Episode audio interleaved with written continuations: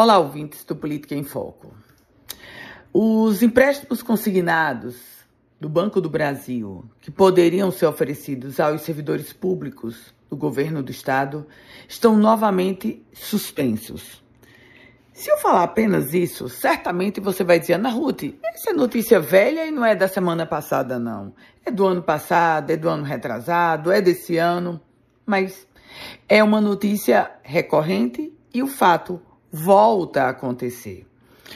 Minha gente, os empréstimos consignados foram suspensos pelo Banco do Brasil mais uma vez. Isso depois do governo do estado ter anunciado a venda da folha, ou seja, um crédito extra que chegou e o governo disse que iria empregar para regularizar a situação dos empréstimos consignados. Isso depois do próprio compromisso do governo do estado de que não iria mais acontecer. A denúncia foi levada para a Assembleia Legislativa. O bloqueio para empréstimo foi confirmado pelo Sindicato dos Servidores Públicos da Administração Direta. Por outro lado, na outra ponta, o governo do estado confirma a suspensão dos empréstimos, mas não explica os motivos para a falta de pagamento e nem a expectativa de quando resolver essas pendências. O fato concreto é que o executivo estadual volta a usar o mesmo modus operandi.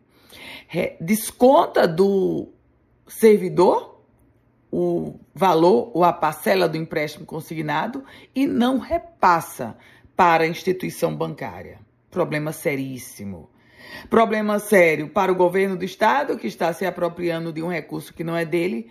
Problema seríssimo para o servidor público que tem um contrato de empréstimo com instituição bancária e o valor que ele deveria pagar é descontado do seu salário, mas não repassado.